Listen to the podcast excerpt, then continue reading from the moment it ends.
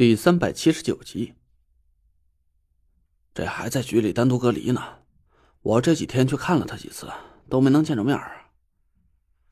张俊轩苦笑了一声，他看我的脸色有点担忧，就赶紧劝了我一句说：“不过也没多大事儿，我岳父和我说，这只是按照程序询问几天，只要证明他是无辜弄丢那个证物，就能复职了，不会有什么影响。”哟。岳父都叫上了，我打趣了张俊轩一句：“这什么时候喝你俩喜酒啊？”“哎，这这个嘛，看小月的意思吧。”张俊轩傻笑了一声。我们找了个馆子，随便吃了几口，一起来到了局里。王旭正在办公室里忙得焦头烂额的，见我们几个进来，苦着脸放下了手里的文件。又是来催我赶紧把小月放出来是吧？我说陈大师，你也理解一下我的苦衷。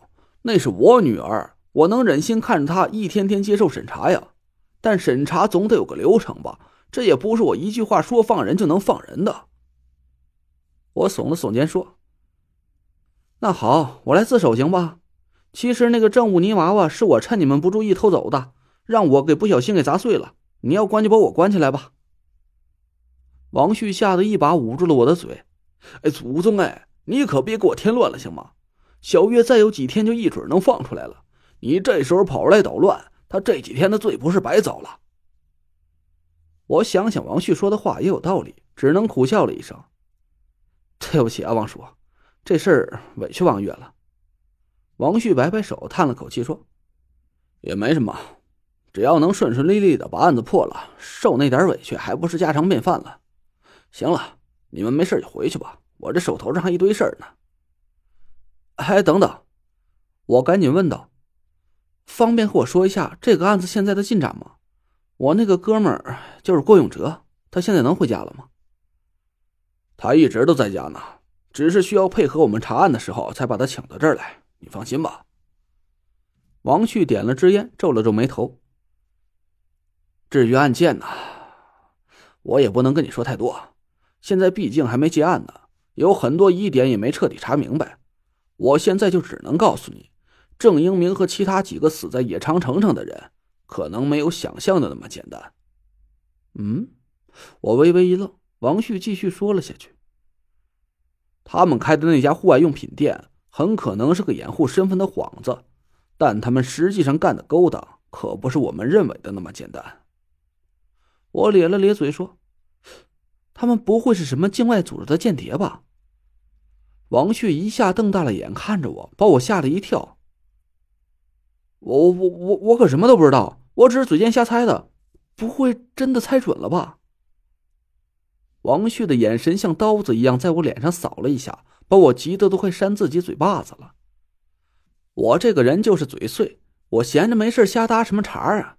结果好死不死的猜中了，这换了谁也得怀疑我跟郑英明他们一伙人有什么联系。王爷把烟屁股掐灭了，突然一声笑了起来：“ 好了，逗你玩的。你这一年的生活轨迹我基本都掌握，你怎么可能和那些人有关系？”我哭笑不得的看着王旭，他的脸色又严肃了下来。虽然他们不是什么间谍组织，但也涉嫌参与了几宗比较重大的经济案件。说简单点吧，他们可能是某个境外财团的白手套。呃，啥白手套？我一头雾水的看着王旭，张俊轩趴在我耳朵边上，小声嘟囔了一句：“洗钱。”哦，我这才明白了过来，还是有点不敢相信，说：“不应该吧？我给郑英明推断过命格的，他这辈子就没什么钱。要是他真和你说的一样，是境外大财团的白手套，那他怎么会穷了几十年呢？”这只是我们的初步调查结果，具体怎么回事还得进一步调查才有结论。我皱了皱眉头说：“那个财团的名字，你方便告诉我吗？”“不方便，而且你知道了也没用，你根本就不懂这些，还是别那么好奇了。”王旭揶揄了我几句，我讪笑了一声，心想也对，我就是太多次忍不住八卦之心了，这才莫名其妙的给自己招来了一些无妄之灾。我还是老老实实的，就等着王月结束审查算了。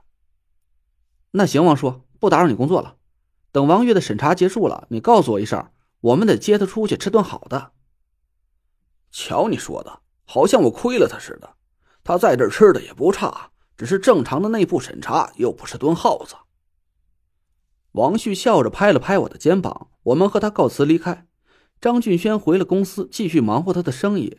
我开着车来到了郭永哲住的小区里。我敲开他家门的时候啊，让他那副模样给吓了一跳。这才几天不见，郭永哲就暴瘦了一大圈，头发好像更长了，乱糟糟的，一脸都是胡子茬。他脸色乌青，身上胡乱套着件脏兮兮的无袖汗衫，两只眼睛布满了红血丝啊，一眼看过去就活像个大烟鬼似的。他打开门，看见是我，也没有心思来招呼，就随便往屋里努了努嘴，示意我进来，一屁股坐回沙发上，点了支烟。把自己埋在浓厚的烟雾里。我叹了口气，坐在他身边说：“郭子，我也不知道该怎么劝你了。我知道你心里难受，可你也不能把自己给糟践成这样啊。”郭永哲没说话，他大口大口的抽着烟，眼神有点恍惚。我看我说什么，他也听不进去，只能作罢。我走到厨房里看了一眼，厨房比客厅干净多了。锅灶冷冷清清的，一看就是很久没做过饭了。餐桌上胡乱扔着一个不锈钢盆我伸手看了一眼呢，差点没给恶心吐了。不锈钢盆里只剩了一盆底的方便面汤，也不知道是丢在那儿多少天了，表面都起了一层绿毛，几只苍蝇嗡嗡的飞起来，四散而去。我赶紧憋着气儿把早就馊了的方便面汤倒掉，洗干净了不锈钢盆放在一边，回到客厅，小声对田慧文说了几句。出去给他买点吃的吧，我在这陪他说会话。嗯。田慧文起身刚走到门口，郭永哲从烟雾里抬起头，嗡声嗡气的说了一句：“弟妹，吃的就不用带了，我也吃不下，就麻烦您呢，给我带两瓶酒上来就行。”我皱了皱眉头说：“别喝了，你应该好几天没正经吃东西了吧？再喝酒胃会受不了的。”陈子。我想喝酒，特想喝。郭永哲抱着头，声音有点嘶哑，我的心一下就软了下来。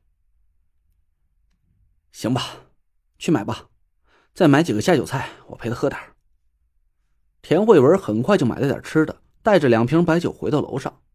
郭永哲嘴里咕噜了一句，大概是个谢谢吧。